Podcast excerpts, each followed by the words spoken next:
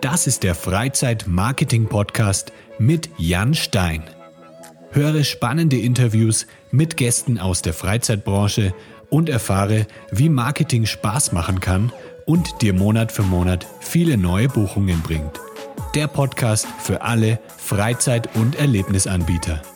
Lass uns dafür sorgen, dass deine Buchungen durch die Decke gehen.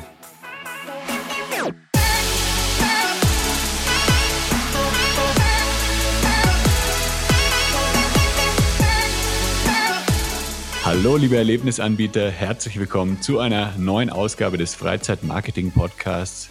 Heute bei mir zu Gast ist Norbert Simon. Norbert Simon ist Senior Marketing, nein, Senior Market Manager und Marketing Representative für SeaWorld Parks und Entertainment. Hallo, Herr Simon, habe ich das richtig gesagt? Ja, das haben Sie richtig. Ähm, ich weiß, äh, vom Titel her ist das manchmal ein bisschen schwierig, weil man halt dann sofort Marketing liest und nicht ja. Market. Kann ich gerne auch erklären, warum das ein bisschen anders ist. Ähm, aber nee, das stimmt schon. Okay, perfekt. Ähm, welche Freizeitparks gehören denn alle zur SeaWorld Parks und Entertainment Gruppe? Also derzeit sind es zwölf Parks, ähm, alle in den USA. Wie der Name schon andeutet, gehören halt die SeaWorld Parks in Orlando, San Antonio und San Diego dazu.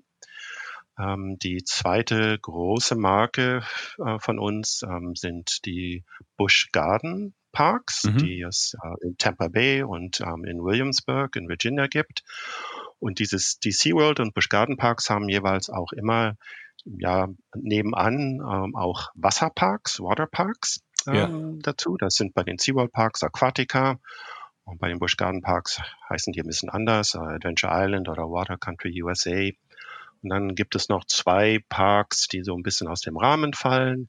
Einerseits ähm, Sesame Place ähm, in, in der Nähe von Philadelphia in Pennsylvania, also mhm. wo die Sesamstraße äh, zum Leben erweckt wird. Ah, okay. Und dann noch in Florida, in Orlando, ähm, unser Tagesresort Discovery Cove.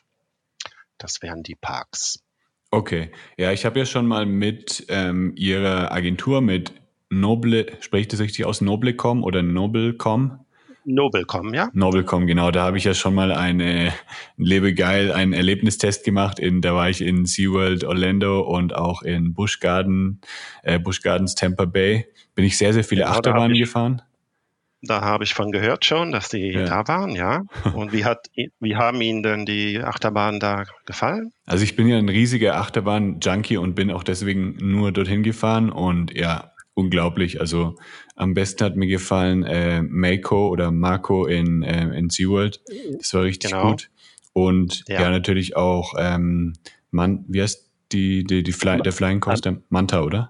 Manta, ja, genau. Ja, genau, ja. die waren richtig gut. Busch Gardens hat natürlich auch richtig gute ähm, Coaster, den ähm, Senkrechtkurs der Shikra. Shikra, genau, ja.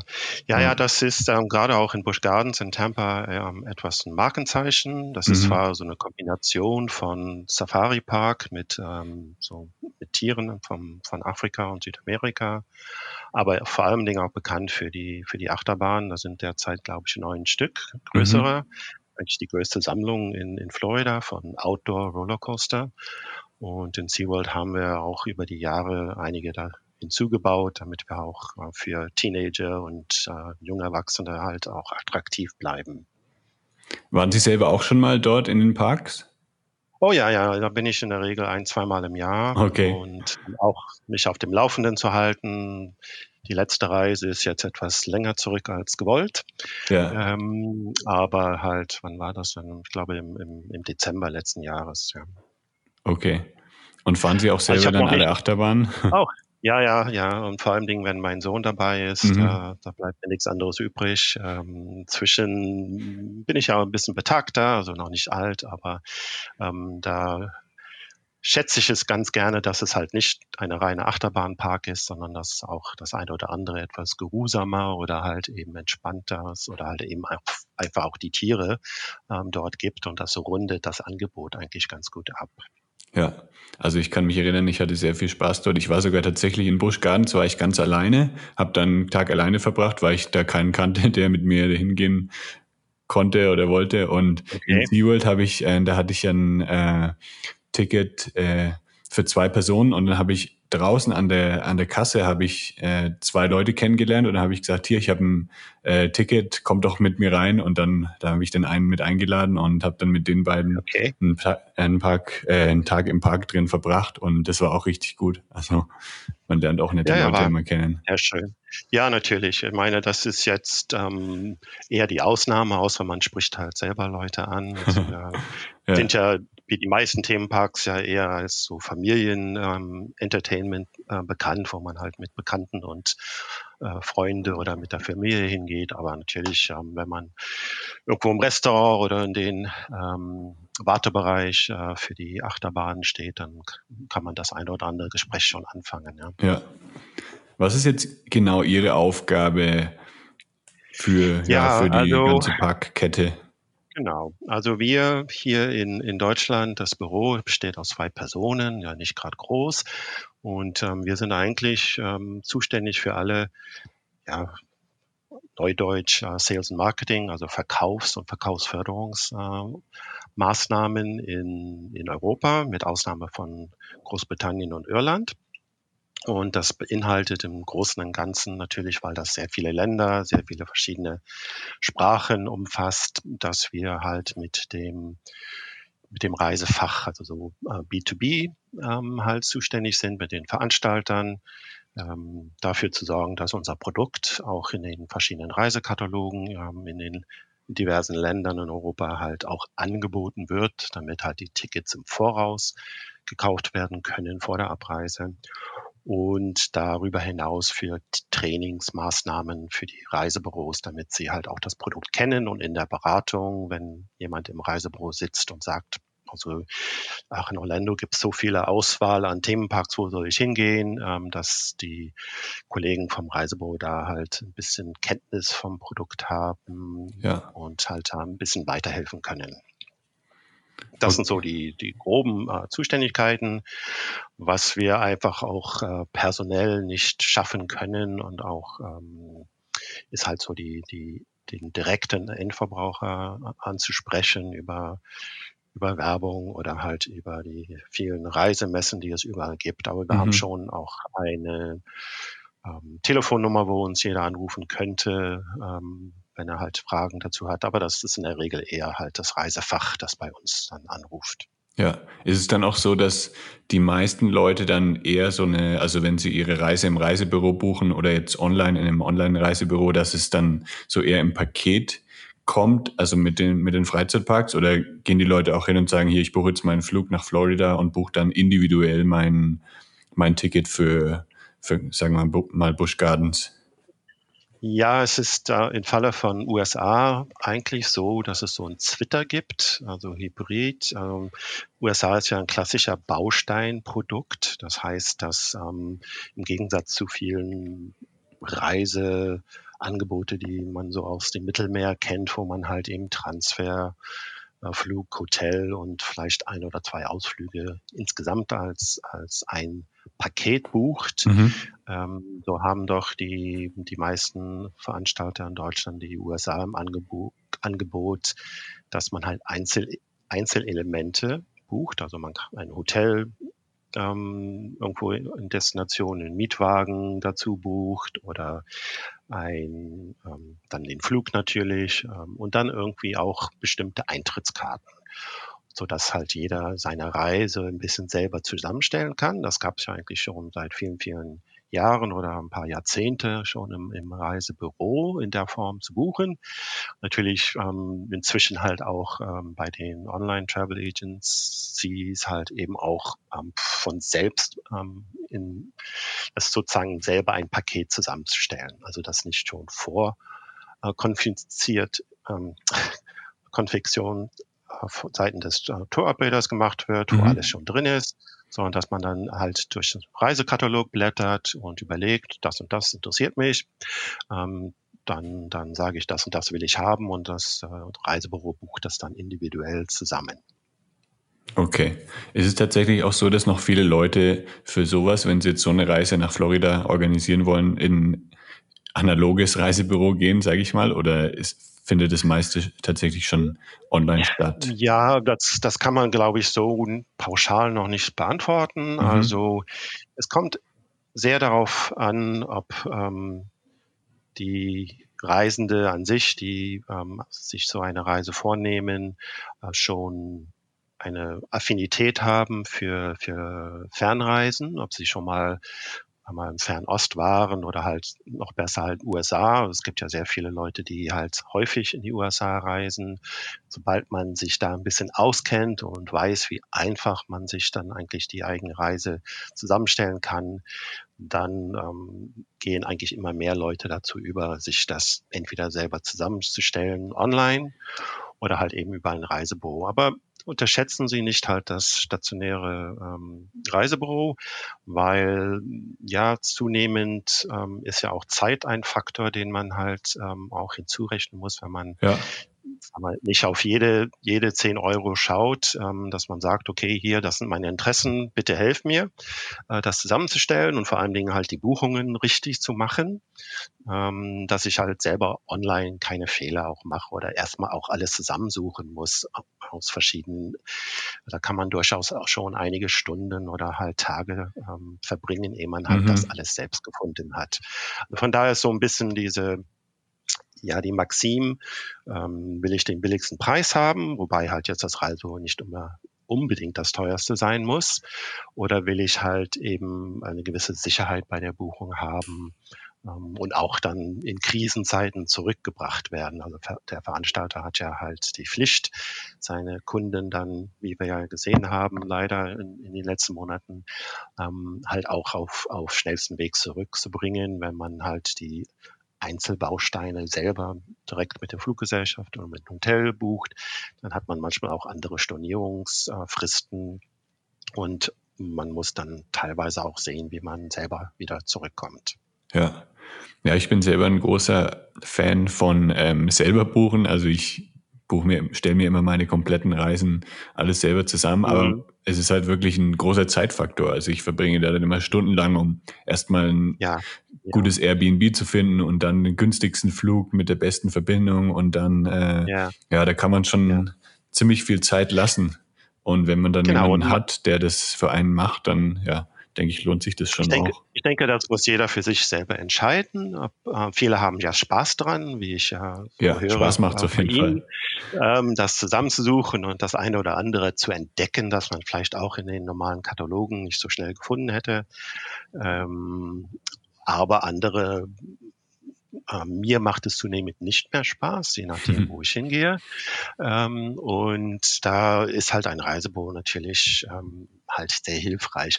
Und es ist auch jetzt nicht jeder so reiseaffin oder halt äh, wie wir oder die Zuhörer hier vom Podcast, die halt so mit dem mit dem Fachreisen halt ähm, wahrscheinlich etwas mehr zu tun haben, zum Teil auch beruflich. Ähm, die kennen sich halt in der Branche ein bisschen besser aus, ähm, aber von daher ja jeder wie es will und man muss halt auch wirklich auch ja, das sind über, über viele, viele Jahre wurde ja gesagt, ähm, die Online-Reisebuchungen wird das den stationären Reiseberuf verdrängen oder halt ähm, obsolet machen.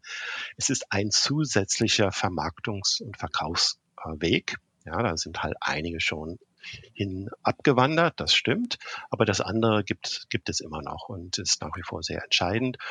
Und je nachdem, wie unsicher man ist mit der Destination, oder wie, ja, oder halt die Komplexität, wie man eine Reise zusammenstellen möchte, dann tendieren doch sehr viele immer noch dazu, ein, eine professionelle Unterstützung halt da zu haben, bei dem man sich wenn es ganz dumm kommt, wenigstens nachträglich auch beschweren kann, ja, der ja. jemand anders was falsch gemacht hat. Da sind wir ja leider hier in Deutschland, ähm, was heißt leider, äh, ist es einfach so, dass ähm, man beim Thema Urlaub keine Fehler machen sollte. Ja, ähm, das ist halt bitterer Ernst, dieses Spaßfaktor zu haben. Es hat ziemlich eingeschränkt die Zeit, die man im Urlaub hat, und dann muss natürlich auch alles perfekt genau, funktionieren. Ja, soll, sollte klappen, ja, wie man es sich vorstellt. Und das Schlimmste, was man machen kann als als Reiseprofi, ist halt den Urlaub von den Kunden in irgendeiner Art und Weise zu versauen, auch wenn man nicht selber Schuld hat. Ja. Dann hört man sehr viel von den Kunden anschließend. Ja. Wie ist denn jetzt die aktuelle Situation mit den Parks in den USA? Dürfen die schon wieder öffnen oder gibt es da noch ähm, Beschränkungen? Also in Deutschland sind ja die meisten Freizeitparks, glaube ich, schon wieder geöffnet, natürlich mit Hygienemaßnahmen. Aber in den genau. USA ist ja auch die Situation, glaube ich, noch ein bisschen anders als in Deutschland. Ja, es ist halt ein bisschen diffus, weil die USA ja ein sehr großes Land sind. Ja, also das ist quasi, wenn man sagen würde, halt äh, West- oder West- und Zentraleuropa. Also da gibt's halt sehr viele unterschiedliche Entwicklungen innerhalb der USA. Äh, unserer Parks ähm, in Florida, also alle fünf, ähm, sind geöffnet seit dem 16. Juni. Und ähm, eine Woche später haben die beiden Parks in Texas auch geöffnet. In Virginia und Kalifornien gibt es noch kein Okay von, vom staatlicherseits, ähm, mhm. die Parks wieder aufzumachen. Aber in Florida und Texas ist es und ein paar andere Bundesstaaten auch schon ähm, erlaubt, sodass wir quasi sieben unserer zwölf Parks ähm, bereits aufmachen oder wieder öffnen konnten. Und wie halt hier in, in Europa oder in Deutschland ähm, gibt es halt eben die, ja, also die diversen Maßnahmen, die man halt da ergriffen hat, um ja den Besucher ähm, einen erstmal natürlich ein sicheres Gefühl zu geben bei dieser, ähm, bei diesem Besuch und halt auch natürlich die, die mögliche Gefährdung, die ja immer noch ähm, allseits ist, halt eben auf ein Minimum zu, zu drücken.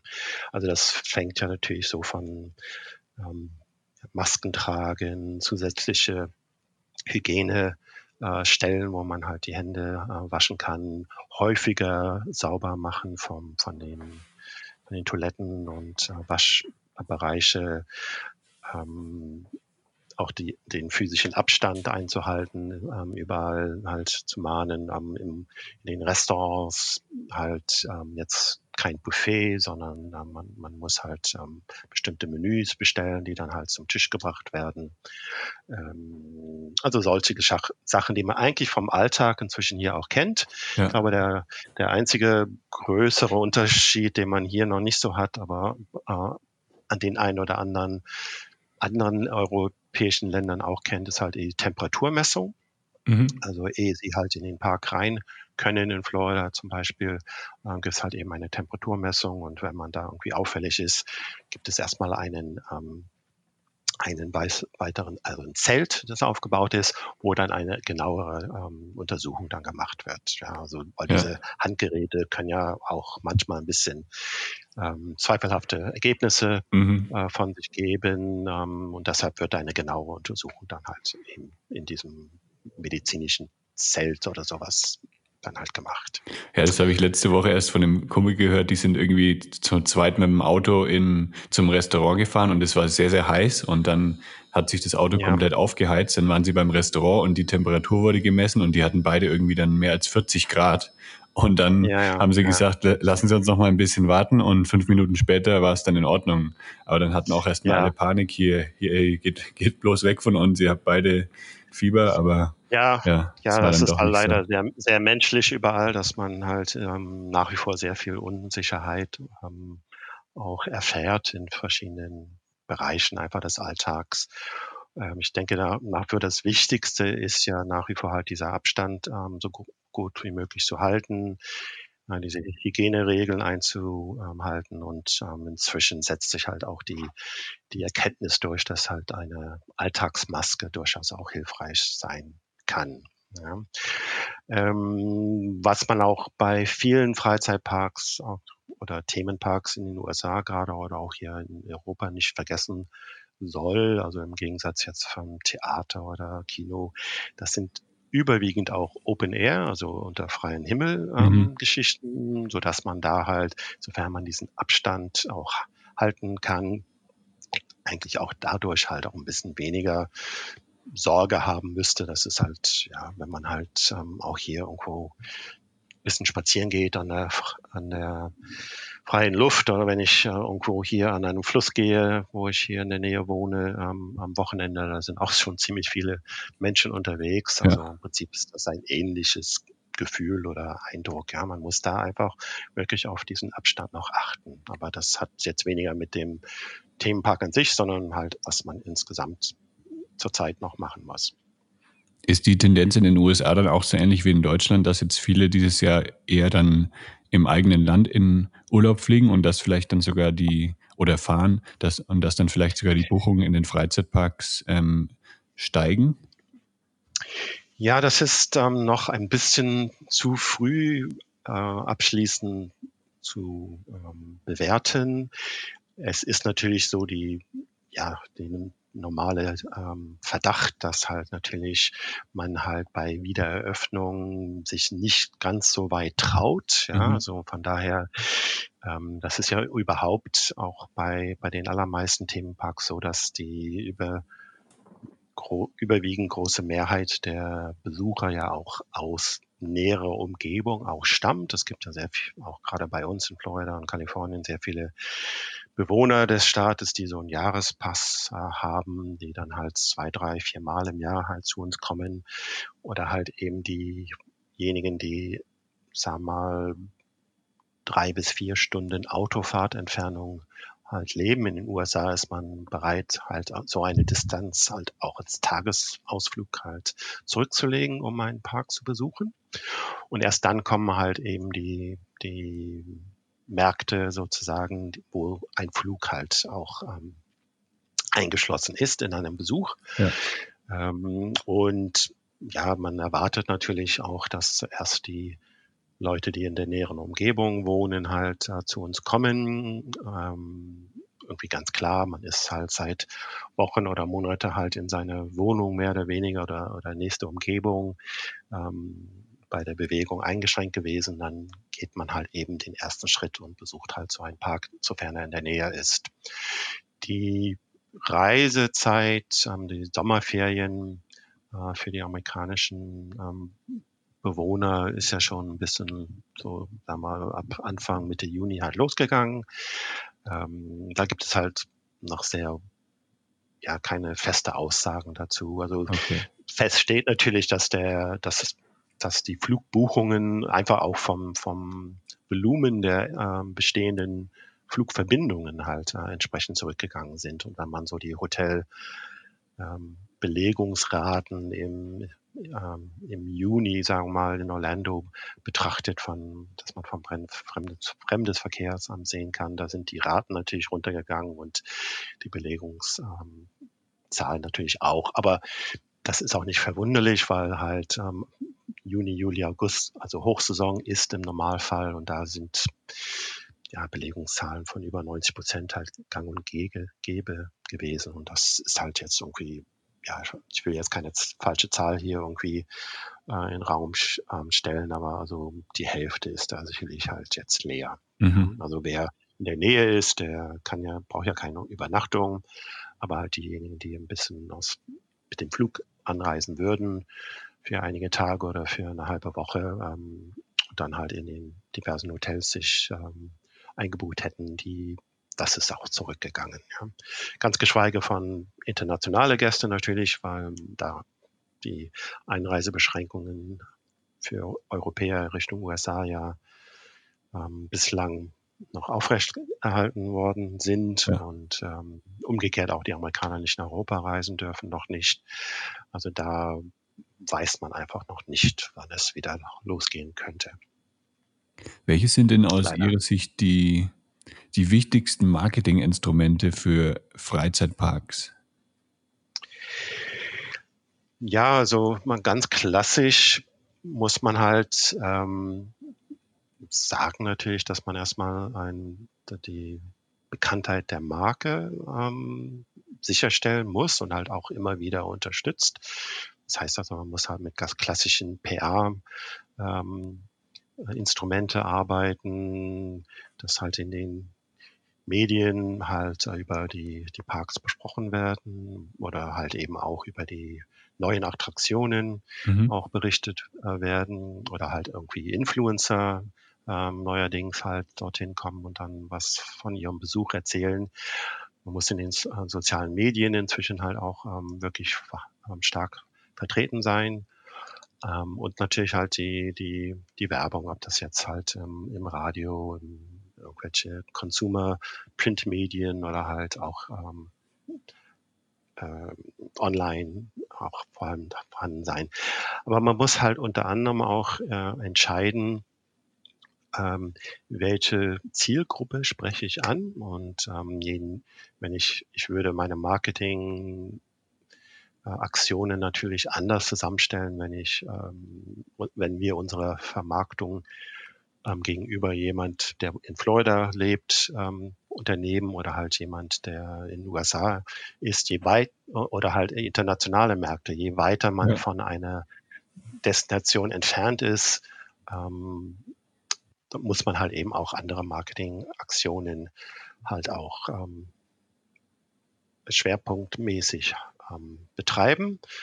Und ich meine, das hat jetzt in unserem Fall konkret durchaus auch einfach damit zu tun, dass ähm, wir natürlich halt personell und finanziell nicht so die großen Möglichkeiten haben, hier große Werbekampagnen zu machen und deshalb eher die, die Maßgabe Gabe ist halt mit Partnern zusammenzuarbeiten, sei es jetzt Fremdenverkehrsämtern von den Städten, wo unsere Themenparks sind, oder die Reiseveranstalter, die natürlich ähm, Interesse haben, dass halt ähm, irgendjemand halt die Reise mitbewirbt.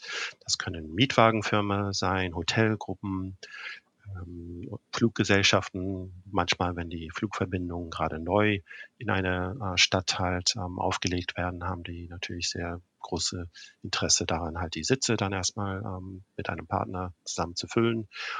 Und da kann man halt eben auch so Gewinnspiele machen, Social Media Geschichten. Man kann auf ähm, in Deutschland sehr beliebt auch die immer noch ähm, interessanterweise die, die Reisemessen, die es in Deutschland überall gibt, mhm. ähm, halt sein.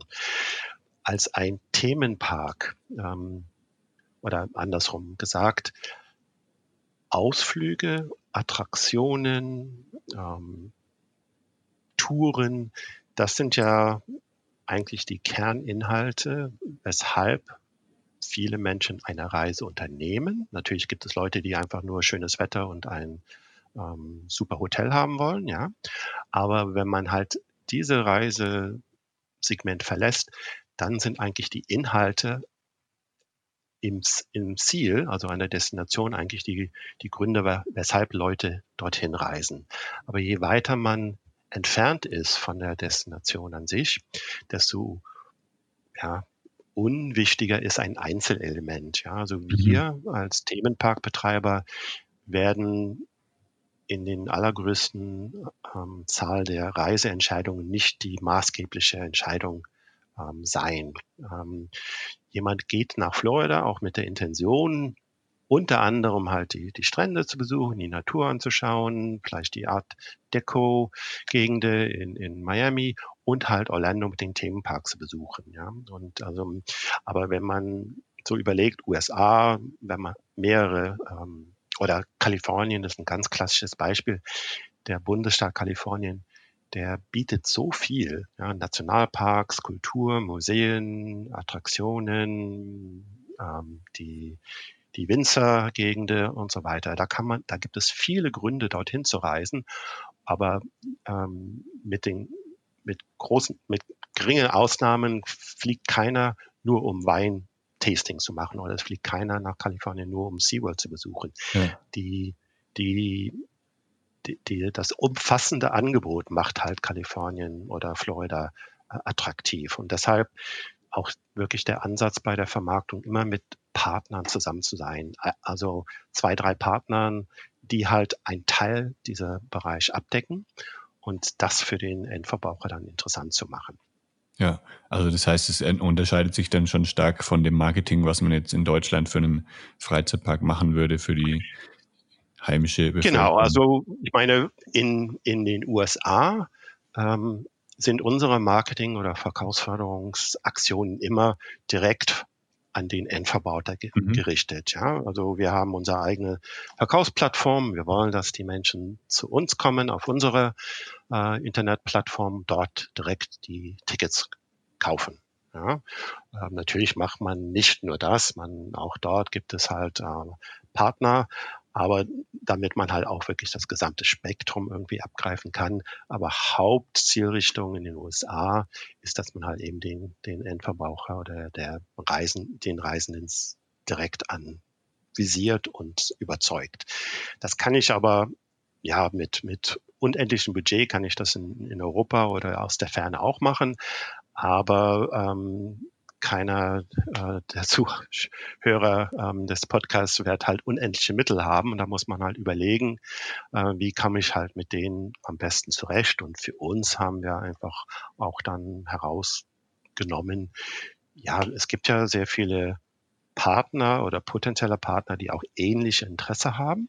Erstmal den Reisenden oder den potenziellen Reisenden davon zu überzeugen, der erste ähm, halt in die USA zu reisen und nicht nächstes Jahr nach Australien oder nach Südafrika oder sonst wo hin zu reisen. Ja, also wir müssen zunächst einmal gemeinsam ähm, dafür kämpfen, quasi, dass der äh, Reisende die USA auswählt und dann natürlich halt am besten halt ein Bundesstaat, äh, wo unsere Themenparks sind. Und dann, ja, von daher gibt es sehr viele Partner, die ähnliche Interessen haben und die halt ähm, dann halt zusammen ihr Marketingbudget ähm, äh, poolen können, um halt eine größere Wirkung dann zu haben.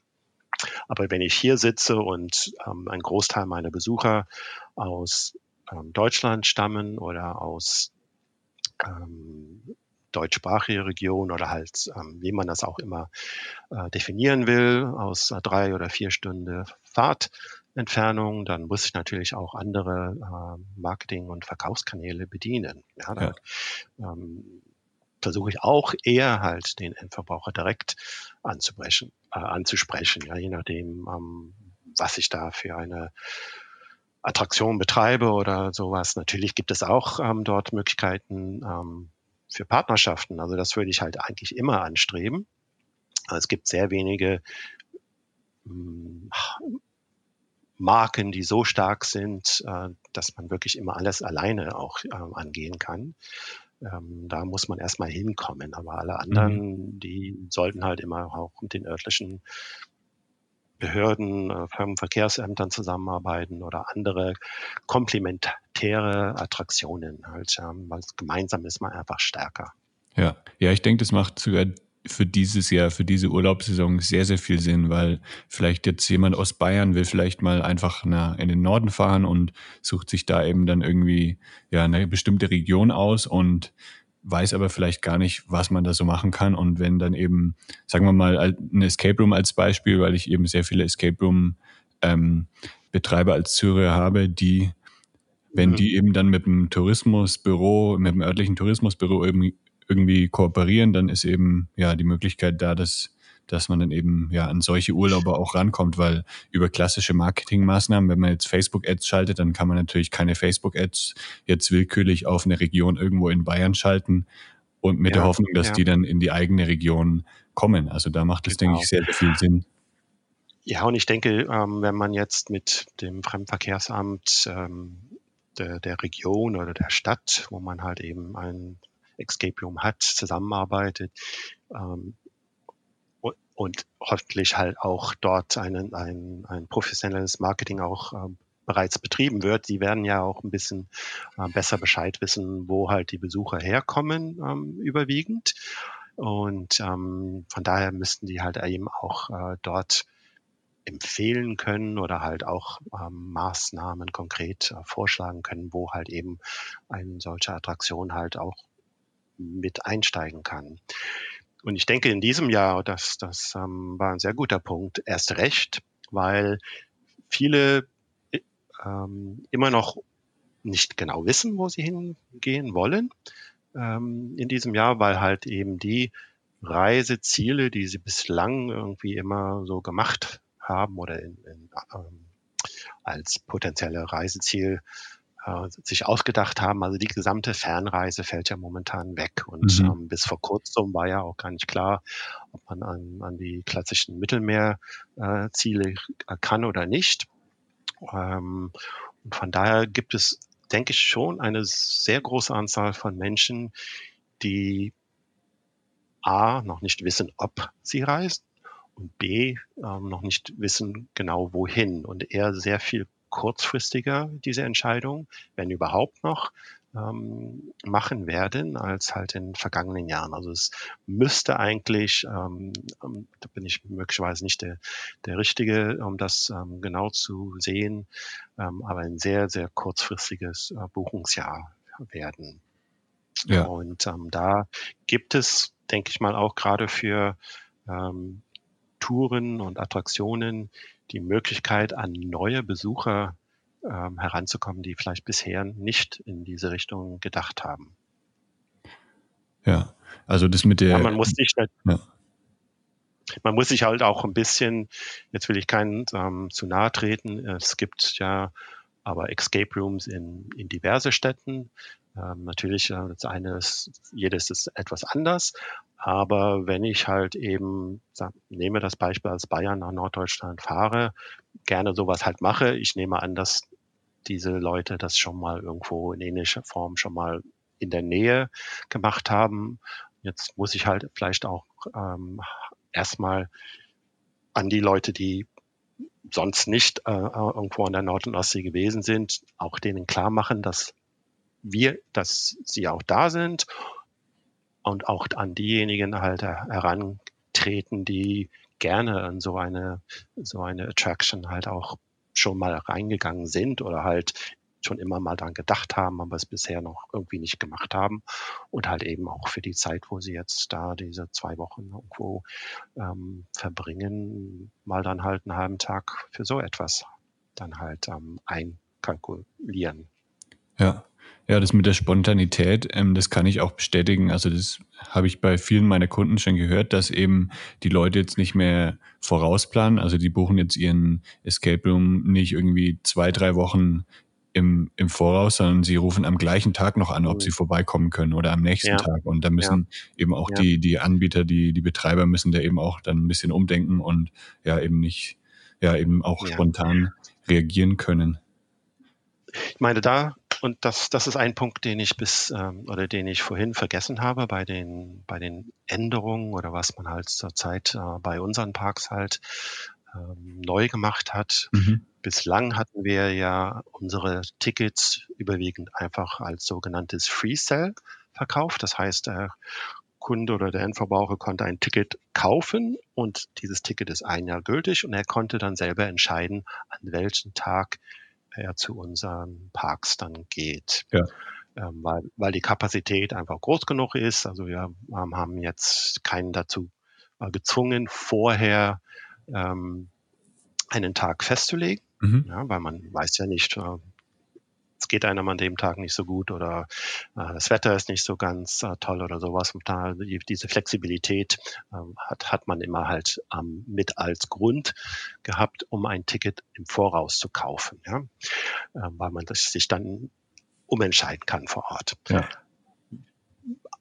Mit der Wiedereröffnung ähm, unserer Parks ähm, ist aber eine Sache auch äh, passiert. Wir dürfen nicht ähm, volle Kapazität fahren. Das mhm. heißt, wir, wir in Florida zumindest so 50 Prozent unserer Kapazität ähm, aufmachen dürfen und deshalb war es auch notwendig für uns also ein Reservierungssystem einzuführen. Das heißt also inzwischen jeder, der solange diese Kapazitätsgrenze besteht, ähm, muss dann doch nachträglich nach dem Ticketverkauf oder gemeinsam dann halt bei uns noch den Besuchstag buchen. Und das ist möglicherweise auch etwas, das man ja hier in Deutschland ähm, in Betracht ziehen muss. Ich weiß jetzt, wie, wie, das ist sicherlich sehr kleinteilig von Land zu Land und von Gemeinde zu Gemeinde unterschiedlich. Ähm, das sehe ich ja hier, wo ich wohne, dass man halt bei, bei einigen Restaurants muss man halt ähm, vorher auf jeden Fall eine Buchung machen. Mhm. Man kann da nicht mehr spontan vorbeigehen. Ähm, und so ein Reservierungssystem, denke ich mal, hilft einen sehr gut, ähm, halt eben die Kapazität ein bisschen auch zu, zu, zu streuen. Ja, also es gibt ja dann sicherlich immer im Laufe eines Tages die bestimmte Stunden, wo die, ähm, die meisten gerne am, am liebsten kommen. Und, man, und das kann man ja ein bisschen halt dann ähm, strecken, wenn man halt so ein System mit der Reservierung dann halt einführt. Und man muss natürlich auch, ähm, man vermeidet dann halt jemand auch ähm, sagen zu müssen, ja, es tut mir leid heute oder, oder momentan für die nächsten paar Stunden sind wir voll. Ähm, da gibt es eben keine Möglichkeit. Und ähm, es gibt sicherlich Museen und, und einige Escape Rooms, die das sich auch schon bereits machen. Aber es ja. gibt eine ganze Reihe von, von Attraktionen und Touren, die, die diesen Faktor bisher noch nicht irgendwie mit eingebaut haben. Mhm. Ja, genau, bei, bei Escape Rooms muss man sowieso vorher immer reservieren, dass ja. man eben seine, seine Spielzeit bekommt, aber ja, bei anderen Attraktionen wie ähm, Trampolinhallen oder so ist es, genau, da wäre es wahrscheinlich ja. sinnvoll, dann auch sowas einzuführen, dass man eben das besser kontrollieren kann. Also ich habe jetzt ich folge auch einigen Freizeitanbietern auf Facebook und da sieht man dann öfter mal in der Instagram Story, äh, sorry, wir sind jetzt voll, bitte nicht mehr kommen, aber natürlich lesen ja. das nicht alle in der Instagram Story und fahren dann vielleicht doch hin. Und da würde sowas dann wahrscheinlich auch Sinn machen. Ja, also es gibt ja ein ähm, ja, großer Themenpark in Süd, Südwesten Deutschlands, ja, die die schon Ende Mai aufgemacht haben und auch sehr viele internationale äh, Gäste haben. Die haben das ja auch gemacht und ähm, ich war mal selbst mit meinem Sohn dann vor einigen Wochen mal da, um das einfach mal zu, anzuschauen. Ja, mhm. ich denke, die haben das sehr gut gelöst. Ähm, und ja, das, das kann man halt ähm, wirklich nur loben, wie sie momentan damit umgehen. Ähm, aber das Ganze ist natürlich auch immer ähm, die, die, den Versuch mit Kapazitätsbeschränkungen halt so gut umzugehen ähm, wie, wie möglich. Und ähm, man will natürlich, gerade wenn man halt ähm, eine Kapazität herunterfahren musste, wegen, weil man physische äh, Abstand ähm, einhalten muss, will man natürlich seine, seine Tour oder seine Escape Room oder ähm, oder Trampolinhalle erst recht mit den wenigen, die ich reinlassen darf, halt über den ganzen Tag oder über die ganze Öffnungszeit halt verteilen, damit ich möglichst ja. viele Leute halt auch reinbekomme. Und das kann man über so ein System dann natürlich am ehesten machen. Und man kann ja auch mit mit ähm, niedrigeren Preisen für, für die ersten paar Stunden oder für die letzten paar Stunden operieren. Ja, das, das kann man eigentlich alles auch selber ein bisschen beeinflussen dass es nicht immer, immer die Hauptstoßseiten sind. Ja. Jetzt zum Abschluss noch eine persönliche Frage. Welches ist denn Ihre persönliche Lieblingsachterbahn? Meine persönliche Lieblingsachterbahn ist noch nicht auf, aber ich bin mir ziemlich sicher, dass sie jetzt wird in Busch Gardens. Äh, Iron Guasi, das ist ein Hybrid-Achterbahn, also eine Holzachterbahn mit, ähm, mit äh, äh, mit Stahlschienenkonstruktion. Also da, das wird so ein, so ein bisschen ein Trend in den letzten fünf Jahren in den USA, dass ältere Holzachterbahnen umgebaut werden. Aber von den bestehenden Achterbahnen, die wir haben, ähm, würde ich schon eigentlich eher auf Meko ähm, tippen. Ja? Also das ist also mhm. ähm, unsere High-Achterbahn in SeaWorld Orlando. Ja, die ähm, ist echt gut. einfach die ja mit dem Airtime und auch Geschwindigkeit ja, einfach auch so vom, vom Layout finde ich die sehr gut gelungen. Ja, die hat richtig viel Airtime drin. Also da, da fliegt Ja, ja, fünf oder sechs Mal, ich weiß ja. gar nicht mehr genau. Für, für alle Zuhörer, die nicht wissen, was Airtime ist, das ist die Zeit, die man eben so, so ja, so wie schwerelos eigentlich in den Bügel oben gedrückt genau, wird. Genau, also wenn man über eine Kuppe ja. Äh, fährt, dann wird einem ja wegen der Geschwindigkeit einfach ein bisschen nach oben gehoben und dass, ähm, dass da halt man das Gefühl hat, dass man nicht mehr ganz mit dem Sitz verbunden ist und das nennt man eben Airtime, ja, im Gegensatz zu, wenn man runterfährt und in den Sitz hineingedrückt wird. Ja.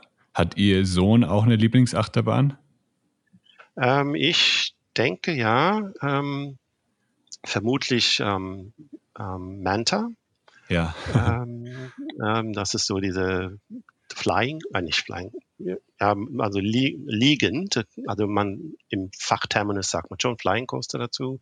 Das heißt, man, man setzt sich erstmal in diese Sitze rein und ähm, ähm, weil es ja ein Stachelrochen nachempfunden ist oder ins, von, von inspiriert ist, wo die Augen nach unten richten, dann ähm, wird der Sitz dann voll, ehe man losfährt, dann eben nach hinten und oben äh, geschwenkt und man liegt sozusagen äh, in diese Sitze und schaut nach unten. Also das ist schon, wenn man das erste Mal fährt, doch ein ganz anderes Gefühl, weil man ja gewohnt ist zu sitzen und irgendwelche Loopings und sowas halt im, im Sitzen ähm. Und, und viele Elemente erlebt man eben genau umgekehrt, wenn man halt liegt. Ja. Und ähm, das hat ihn ziemlich beeindruckt. Ja. ja, die ist auch echt gut. Also ich habe da tatsächlich auch zu den beiden Achterbahnen habe ich äh, Videos auf meinem YouTube-Kanal, auf dem Lebegal YouTube-Kanal. Also wenn die, wenn ein Zuhörer das interessiert, dann gerne mal reingucken. Einfach auf ja, YouTube Lebegal suchen und dann nach den Achterbahnen schauen. Also die sind schon echt nicht schlecht. Ja, aber es wird von, wird von Jahr zu Jahr immer ein kleines Stückchen verrückter. Ja, mhm. Also man überbietet sich immer. Ähm, ja, die anderen bauen ja auch Achterbahnen und die technischen Möglichkeiten werden von Jahr zu Jahr ja auch äh, besser und auch diese Sache mit diesen Hybridcoastern. Viele Leute, die schon länger in Freizeitparks und Themenparks gehen, die, die lieben halt das Gefühl und das, das Geräusch einer Holzachterbahn.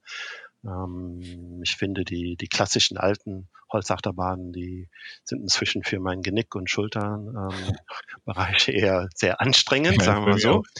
Ja, ähm, und deshalb sind diese Hybrid-Achterbahnen so faszinierend und auch so populär geworden in den letzten Jahren, dass halt einige ähm, solche Sachen aufgemacht haben. Ja, da gibt es hier in Mexiko auch einen, einen, sehr, sehr guten, den äh, Medusa, okay. Medusa Steel Coaster, der ist auch richtig okay. gut. Und ähm, der neue, ja. den Sie jetzt erwähnt haben, wird der in Williamsburg oder in Tampa Bay eröffnet? Nee, der wird in Tampa, ähm, Tampa Bay aufgemacht, mhm. Iron Guasi. Also wer schon mal da gewesen ist in den letzten fünf bis zehn Jahren, der wird sich vielleicht daran erinnern, es gibt, äh, es gab eine Achterbahn, eine Holzachterbahn namens Guasi. Es mhm. war eine doppelte Achterbahn, die also mit zwei ähm, Zügen gleichzeitig auf verschiedene äh, Schienen natürlich halt losgefahren ist und die sich auch ein bisschen begegnet haben. Und die wurde halt eben, ja, das war schon eine etwas ältere Bahn. Ähm, und ähm, die war für einige Jahre halt stillgelegt und ja, man hat überlegt, was man halt mit, mit der Fläche und auch mit dem bestehenden Holz da machen kann. Und man ist dann auch ähm, fündig geworden mit einem, einem Hersteller, ähm, der darauf spezialisiert ist und der macht jetzt sozusagen eine, eine neue Version von der in Anführungsstrichen alten Quasi ähm, Achterbahn. Ähm, jetzt das, da kommt der Name auch her, Iron quasi, also Stahl quasi. Ja. Ja, die Achterbahn war auch tatsächlich, als ich da war, vor drei Jahren war das, glaube ich, war sie leider schon geschlossen. Also ich habe sie dann irgendwie ja, so gesehen, ja. ziemlich cool ausgesehen, aber ja, konnte ich leider nicht fahren genau. damals. Also es wird schon spannend sein, eine Holzachterbahn mit, mit äh, 90 Grad Drop oder, oder oh, okay. Absturz halt. Ähm, das kriegt man halt ähm, bei einer reinen Holzachterbahn nicht hin, aber bei diesen Hybrid-Achterbahnen schon. Ja. ja. Sind noch irgendwelche neuen Attraktionen geplant für die SeaWorld oder Busch Gardens Parks? Ja, also ähm, wir hatten eigentlich in jedem der größeren Parks eine neue Achterbahn auf dem Plan. Das ist alles etwas nach hinten verschoben, jetzt auf unbestimmte Zeit, ähm, bis halt die volle Kapazität wieder da ist. Ähm, also in SeaWorld Orlando wird es ähm, eine Achterbahn namens Icebreaker geben, also der halt eben so arktische Bereiche halt nachempfunden ist. Und das ist eine sogenannte Launch Coaster, also wo man halt auf dem Stand beschleunigt wird. Ja. Da gibt es halt eben vier äh, Beschleunigungen im Laufe des, äh, der Achterbahn und dann auch einmal rückwärts, glaube ich. Ähm, und in so einen sogenannten ja, Spike, ich weiß gar nicht, wie man das äh, auf Deutsch sagt, also auf so ein rückwärts ähm, mit irgendwie drei oder 100 Grad hoch geschossen wird, aber dann natürlich nicht oben weitergeht, sondern einfach der, der, die Bahn endet oben und dann geht's halt wieder weiter nach vorne. Mhm. Also das heißt, es gibt halt wirklich einen Wechsel in der, in der Schiene quasi während der Fahrt.